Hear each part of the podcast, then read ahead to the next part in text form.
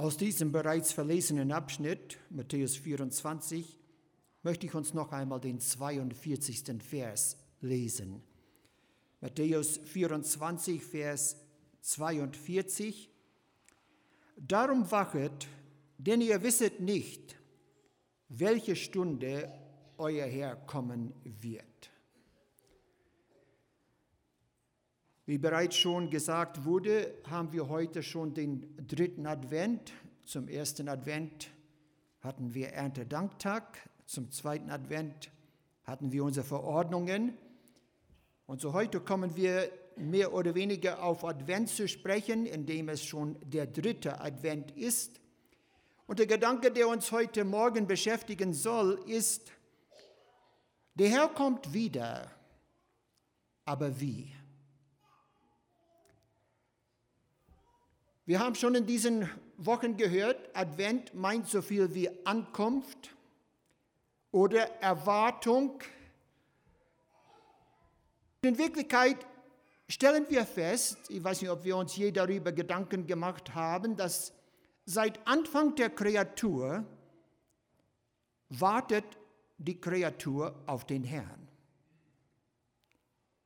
Bis dass er kam, um sein Leben für uns zu geben, hat die Menschheit auf ihn gewartet. Schon Adam und Eva bekamen die Verheißung, dass einer kommen wird, er wird der Schlange den Kopf zertreten, er aber wird ihnen in die Ferse stechen und er wird sein Leben für die Menschheit geben. Alle, die vorausschauten auf den, der da kommen sollte, wurden selig. Aber sie standen etwa 4000 Jahre in dieser Erwartung, dass er kommen soll. Und endlich kam er. War etwa 33 Jahre hier auf dieser Erde, ist gen Himmel gefahren und jetzt steht die Menschheit wiederum in der Erwartung, dass er kommen soll. Also ihr Lieben, durch die Jahrtausende steht die Menschheit in der Erwartung, dass der Herr Jesus kommen soll.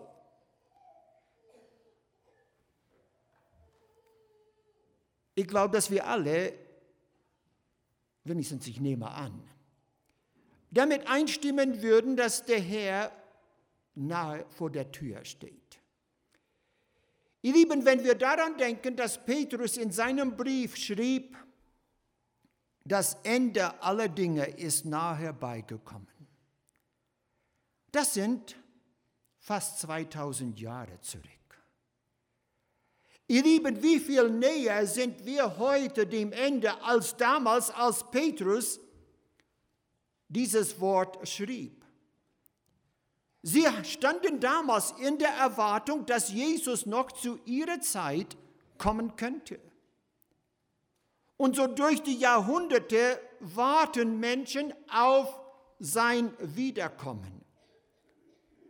Es ist eine unumstößliche Tatsache, dass der Herr wiederkommt. Ich bin davon überzeugt, dass alle Menschen, die sich nach dem christlichen Sinne gläubig nennen, doch daran glauben, dass Jesus wiederkommt.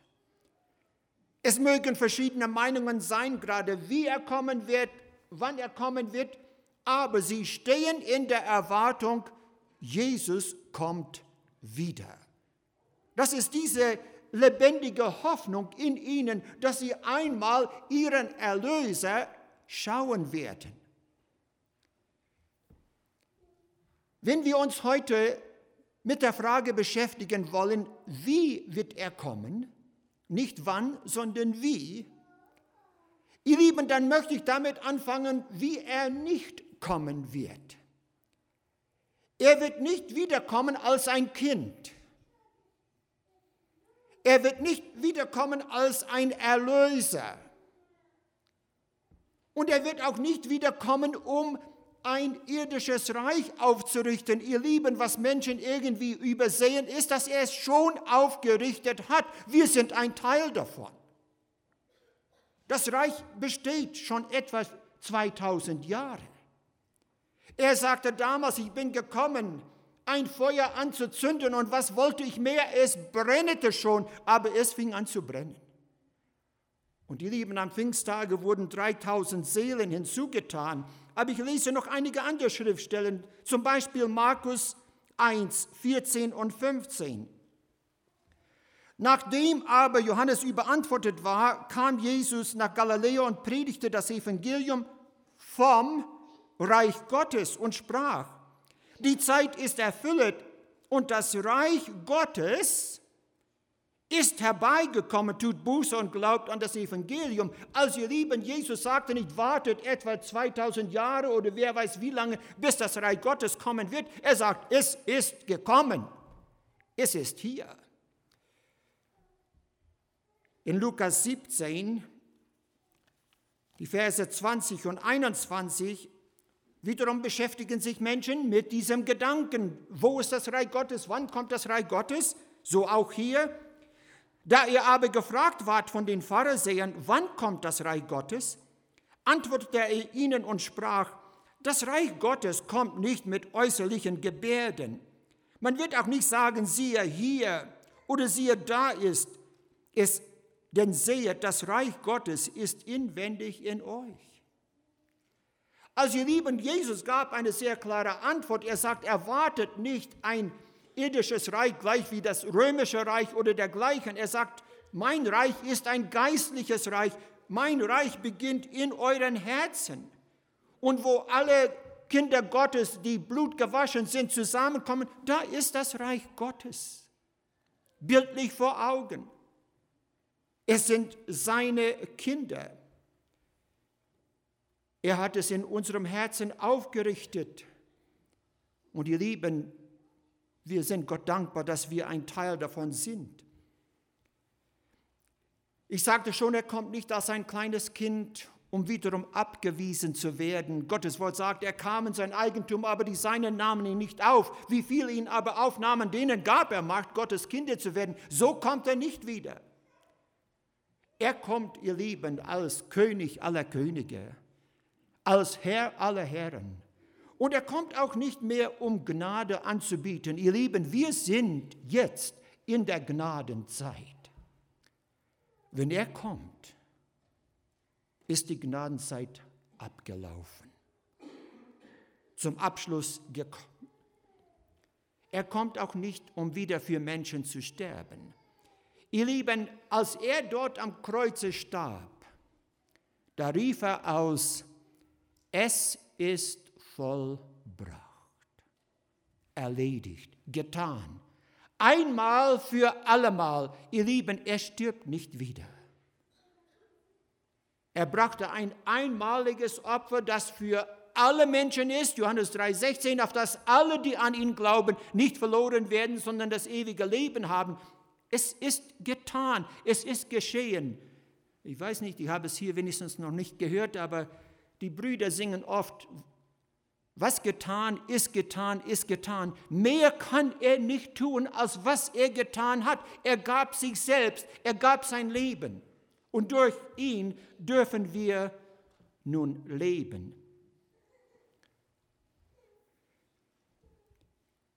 Indem er sich selbst gab und uns Gnade zur Verfügung stellte müssen wir in dieser Lebzeit, in dieser Gnadenzeit, dieses Gnadengebot annehmen, sonst, ihr Lieben, ist es zu spät. Wir lesen zum Beispiel in Offenbarung 22, die Verse 11 und 12. Und es spricht hier von dem Kommen des Herrn. Wenn wir all die Verse nehmen würden von 6, bekommen wir den Zusammenhang. Zeit wegen werde ich es nicht machen aber die Verse 11 und 12 sagen, wer böse ist, der sei fernerhin böse. Und wer unrein ist, der sei fernerhin unrein. Aber wer fromm ist, der sei fernerhin fromm. Und wer heilig ist, der sei fernerhin heilig. Siehe, ich komme bald, um mein Lohn mit mir zu geben, einem jeglichen, wie seine Werke sein werden. Also, ihr Lieben, sein Kommen wird nichts mehr an dieser Tatsache ändern. So wie wir waren, als er erscheint, so werden wir sein. Er sagt, wer fromm ist, der sei fernerhin fromm. Wer heilig ist, der sei fernerhin heilig. Wer aber gottlos ist, wird fernerhin gottlos sein und zwar ewig verloren sein. Sein Kommen ändert nichts mehr an dieser Sache.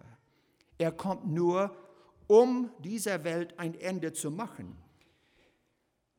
Wenn er kommt, ihr Lieben, kommt er sichtbar, und ich möchte das Wort unterstreichen, sichtbar für alle Menschen.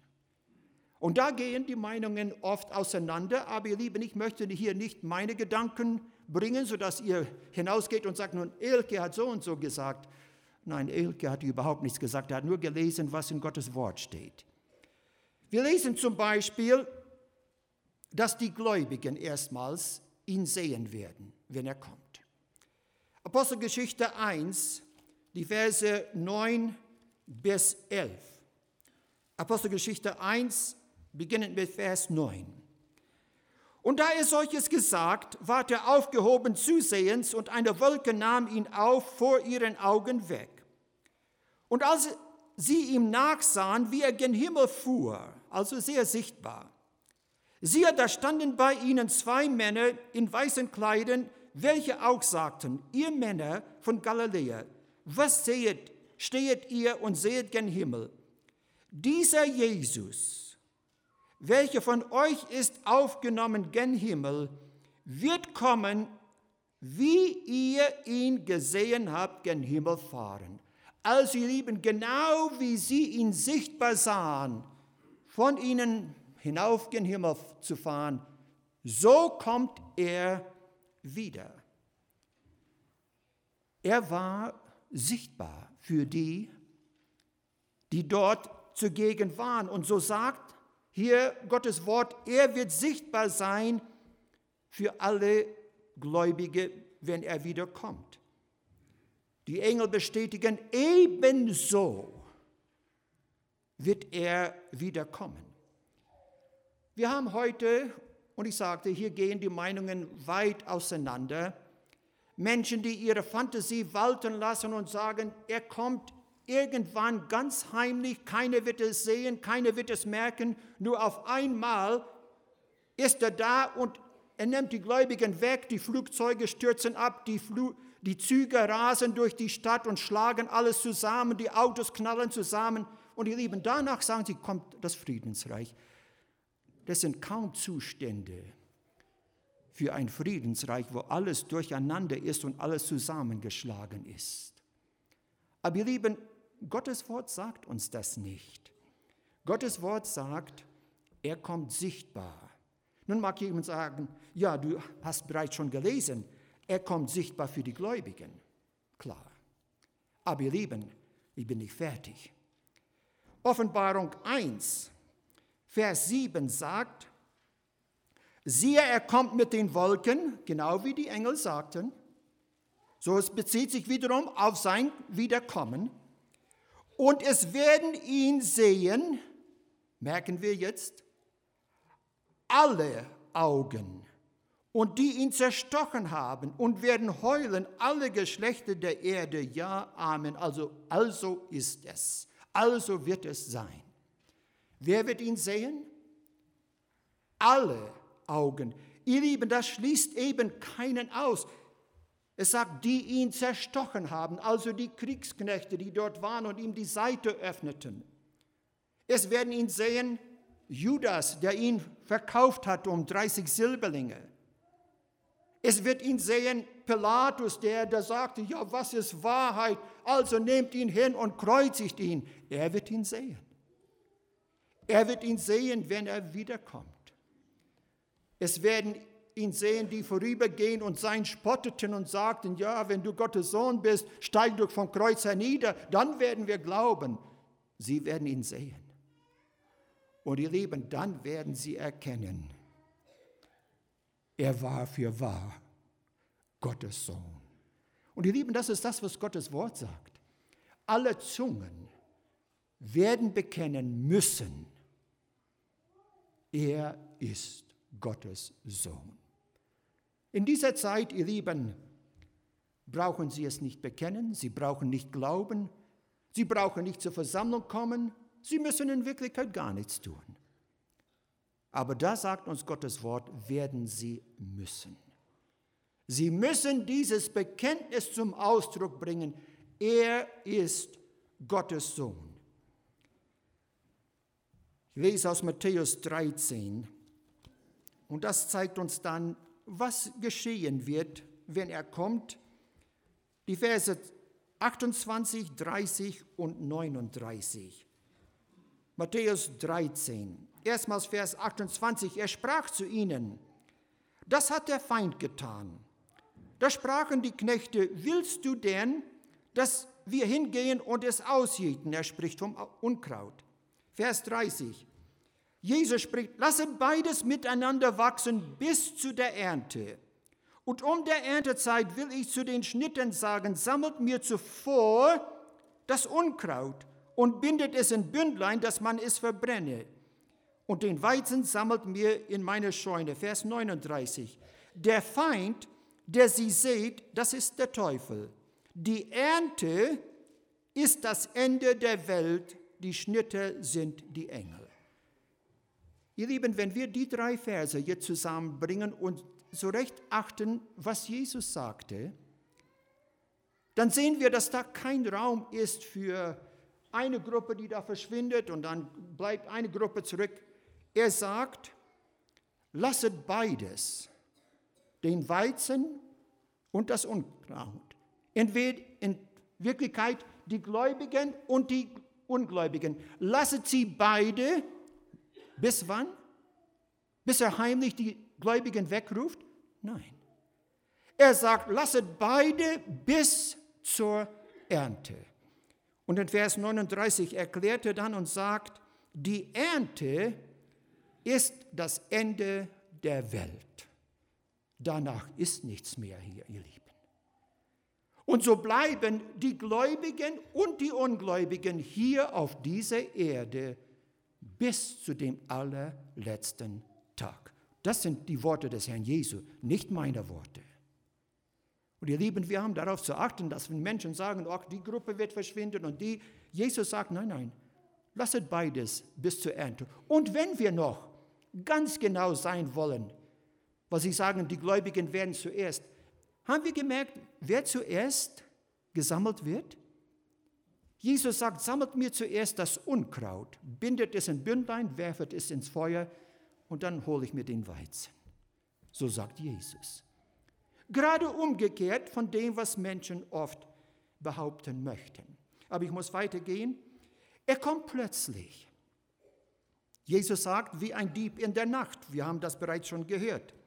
Ein Dieb kommt, und das haben wir unlängst hier erfahren, wenn man es nicht erwartet wenn man nicht zu Hause ist. Hier in Neustadt wurde eingebrochen und zwar zweimal an einem Tag. Ich glaube, wir wissen alle davon. Er kommt ganz unangemeldet. Er lässt nicht erst vor sich posaunen und sagen, ich werde dann und dann kommen. Nein, nein, das macht der Dieb nicht. Er kommt unangemeldet. Er kommt, wenn er weiß, dass die Menschen ihn nicht erwarten. Vielleicht ist es sogar nicht abgeschlossen. Ich stelle fest, manchmal haben wir unsere Tür nicht abgeschlossen, wenn wir zu Hause sind. Müsste eigentlich geschehen. Er kommt, wenn alle schlafen. Ihr Lieben, so kommt der Dieb. Und nun sagt Jesus, genau auf diese Art und Weise wird er kommen, wenn er wiederkommt. Vielleicht sagt ein und andere, ja, hat er denn Freude am Tod des Sünders? Nein, absolut nicht. Gottes Wort sagt uns das auch, er hat kein Gefallen am Tode des Sünders. Aber ihr Lieben, wenn er sagt, er kommt unerwartet, wir werden uns erinnern, er stellte die Frage, wenn des Menschen Sohn, spricht von sich selbst, wiederkommen wird, meint ihr, dass er Glauben finden wird? Und die selbstverständliche Antwort ist nein. Ihr Lieben, er meinte damit nicht, dass keiner glauben wird, dass er Gottes Sohn ist. Das meint er nicht. Er meint, wenn des Menschen Sohn kommen wird, meint ihr wirklich, dass da jemand sein wird, der glaubte, dass er gerade zu der Zeit kommen könnte? Und die Antwort ist nein. Und ihr Lieben, wenn wir uns heute Morgen gegenseitig fragen würden, glaubst du, dass der Herr heute kommen könnte? Ich glaube, die meisten würden sagen, nein. Das ist noch zukünftig. Wir schieben es eben auf. Und darum sagt Jesus, er kommt zu einer Stunde, wo die Menschen es nicht meinen werden. Er spricht davon, sie sagen, lasset uns essen und trinken. Warum?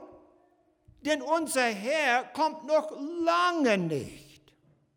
Weit in der Zukunft. Und er sagt, und ich bin bereits um die Ecke. Ich bin fast da. Aber die Menschen merken es nicht. Ein Dieb kommt, ich sagte schon, wenn die Menschen schlafen. Jesus spricht von den zehn Jungfrauen. Wir haben etwas davon Mittwoch gehört. Wann kam der Bräutigam? Und er spricht jetzt von den Jungfrauen.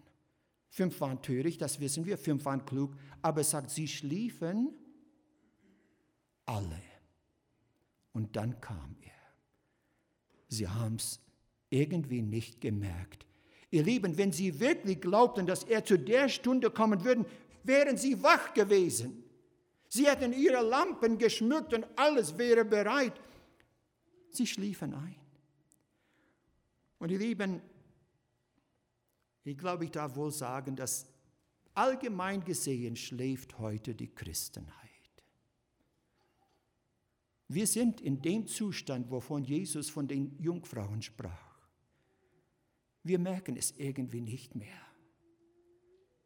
Wir haben es eben hinausgeschoben. Und darum sagte Jesus in diesem Abschnitt, wie es sein wird zur Zeit Noahs. Ihr lieben Noah hat ihnen gepredigt, es kommt eine Sintflut und immer wieder gepredigt und so. Bis, dass sie zur Arche hineingingen, die Tür wurde geschlossen und dann kam der Regen aber es war zu spät. Und genauso wird es sein, wenn der Herr wiederkommt. Wenn er kommt, ihr Lieben, kommt er, ich sagte schon vorher, nicht als Kind, er kommt als Richter. Matthäus 25, die Verse 31 bis 33. Wenn aber des Menschensohn kommen wird in seine Herrlichkeit und alle heiligen Engel mit ihm, dann wird er sitzen auf dem Stuhl seiner Herrlichkeit und werden vor ihm alle Völker versammelt werden. Und er wird sie voneinander scheiden, gleich als ein Hirte die Schafe von den Böcken scheidet, und wird die Schafe zu seiner Rechten stellen und die Böcke zur Linken. Ihr Lieben, da komme ich noch einmal auf diesen Gedanken zurück. Da werden alle Menschen erscheinen müssen. Leute fragen noch, muss ich zur Versammlung kommen?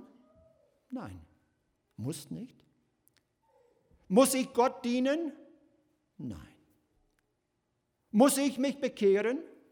Nein. Da ist kein Muss. Jesus sagte immer wieder, will mir jemand nachfolgen? Der nehme sein Kreuz auf sich und trage es mir nach. Es ist freiwillig. Aber ihr Lieben, an jenem Tage, da müssen alle Menschen erscheinen, ob sie wollen oder nicht. Das ist ein Termin, den alle Menschen, und ich meine wirklich alle Menschen, einhalten werden. Und ihr Lieben, da sagt uns Gottes Wort, sitzt er dann als Richter. Sie, in dieser Zeit kommen Menschen und wir sind bestimmt mit ihnen schon in Berührung gekommen, die sagen, weißt du, ich glaube an eine zweite Gelegenheit. Ich glaube, dass wenn der Herr wiederkommt, werde ich noch eine Gelegenheit haben, mich zu Gott zu wenden. Jesus sagt, nein. Andere sagen, ich werde schon irgendwie durchkommen. Jesus sagt, er wird scheiden, nachdem ihre Werke waren, ob gut oder böse. Andere sagen, ich glaube an Schächergnade, ich werde im letzten Moment. Jesus sagt nein. Er sagt, wenn er kommt, ist die Sache entschieden. Wir haben das Wort vorher gehört. Wer fromm sei, sei ferner fromm. Wer böse ist, sei ferner böse. Der Tod endet nichts mehr. Vielmehr sagt es, dann werden die Leute schreien, Berge fallet über uns, Hügel bedecket uns. Sie merken, es ist aus. da ist keine Gnade mehr. Und darum noch der letzte Gedanke, ihr Lieben. Wie wird es sein, wenn er kommt? Er kommt, um dieser Erde ein Ende zu machen. Wenn ich manchmal ein paar Minuten habe, drehe ich meinen Computer an und ich horche mir Lieder und ich wähle mir die Lieder, die ich hören will. Und das eine ist vom Kommen des Herrn. Und dann sagt der Liederdichter, in Wirklichkeit, mein Wandel durch diese Zeit war in Wirklichkeit nur eine Wüste.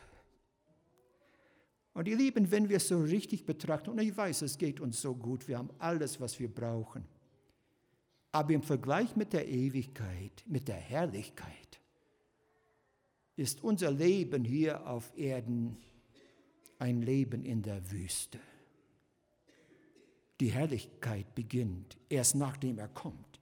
Und so schreibt Petrus, 2. Petrus 3, und wiederum ein etwas längerer Abschnitt, aber ich sagte, ich will nicht meine Gedanken bringen, ich will euch bringen, was Gottes Wort sagt.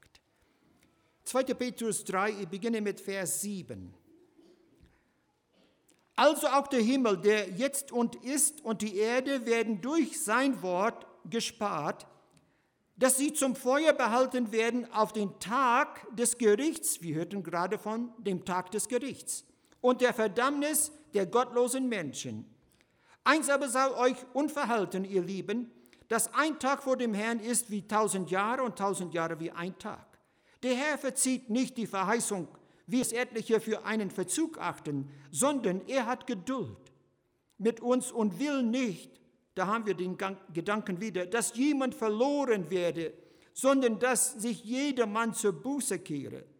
Es wird aber des Herrn Tag, da ist wieder der Tag des Herrn, kommen wie ein Dieb in der Nacht an welchem die Himmel zergehen werden mit großem Krachen, die Elemente aber werden vor Hitze schmelzen und die Erde und die Werke, die darauf sind, werden verbrennen.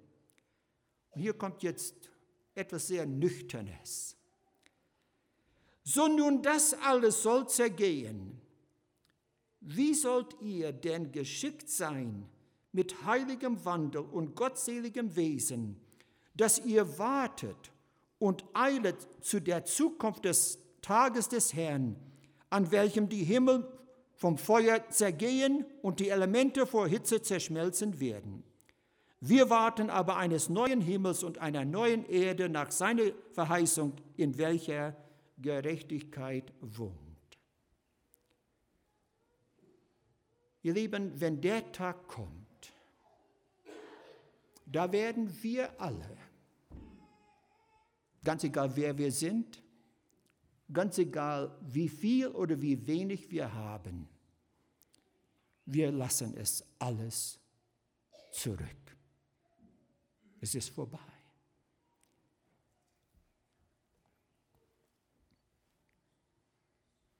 Mir wurde das einmal so sehr klar, ihr Lieben, es war eine ganz besondere Stunde für mich.